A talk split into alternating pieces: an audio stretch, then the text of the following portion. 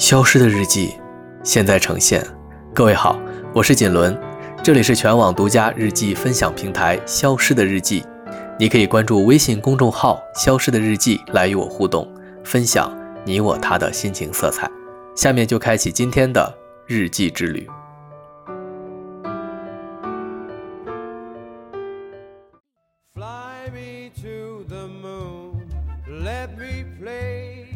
今天是中秋节，北方入秋之后，天气非常的凉爽。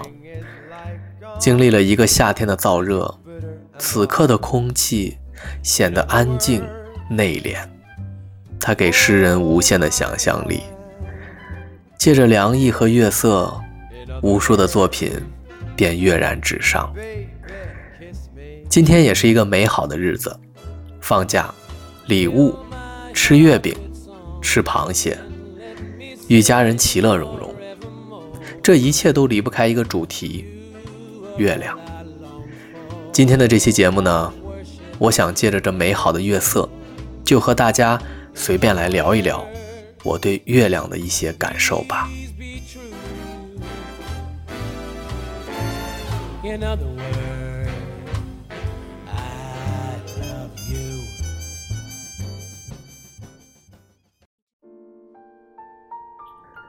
有位作家曾经说过：“世界上不可能有个人的信仰，就像不可能有私人的月亮。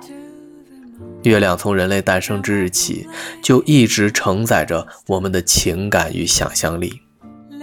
它是伴侣，是幻想，是浪漫，是忧郁，是合家团圆，是灵感缪斯。”它赋予了夜晚独特的气质。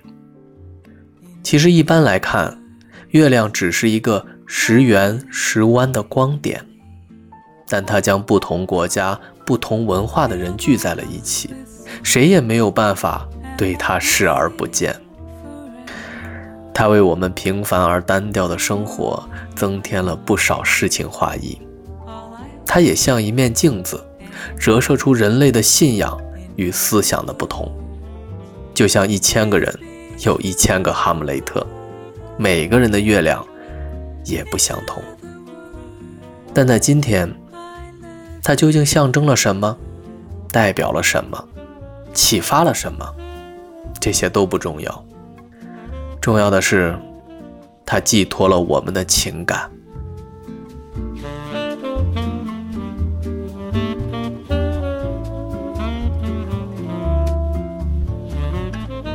在中秋节这一天，无论是吃月饼、赏月，都没有和家人朋友团聚来的实在。那些关于月亮的诗歌写得再精彩，唱得再好听，最后的落脚点一定也是感情。就好像无论身处天涯海角的恋人，也都有着共同可见的信物。除了感情，月亮还会有变化。它每天都不太一样，抛物线上月圆月缺，循环往复。事情到了一个极致，就毕竟要走向另外一端，就像钟摆，在两边均匀的往返。追求是永无止境的，永远不可能沿着一条直线就这么走下去。如果不是这样，也许就永远没有圆满一说。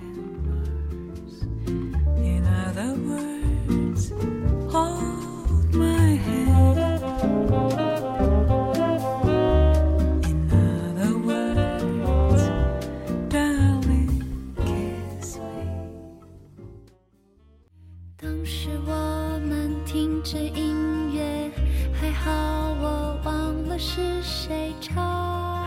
当我们在地球上。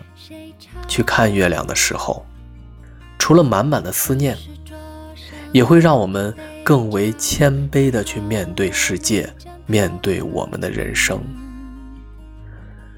不要因为那些闪耀的时刻而脱离了自己的轨道。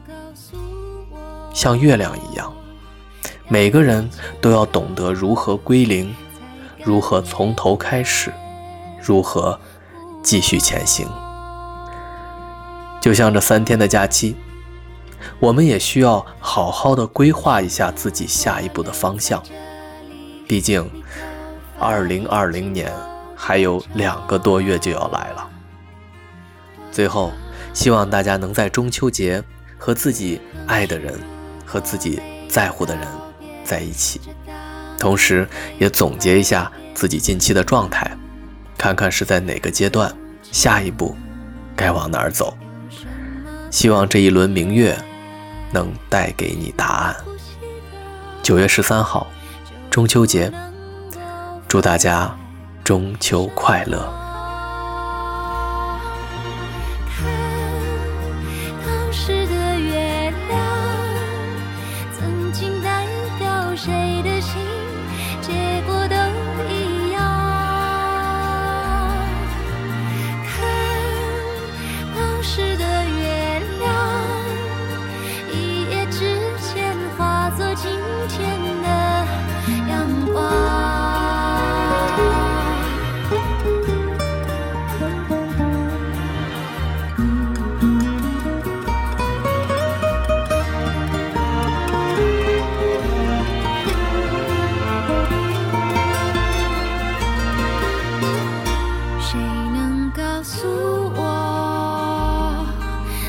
中心。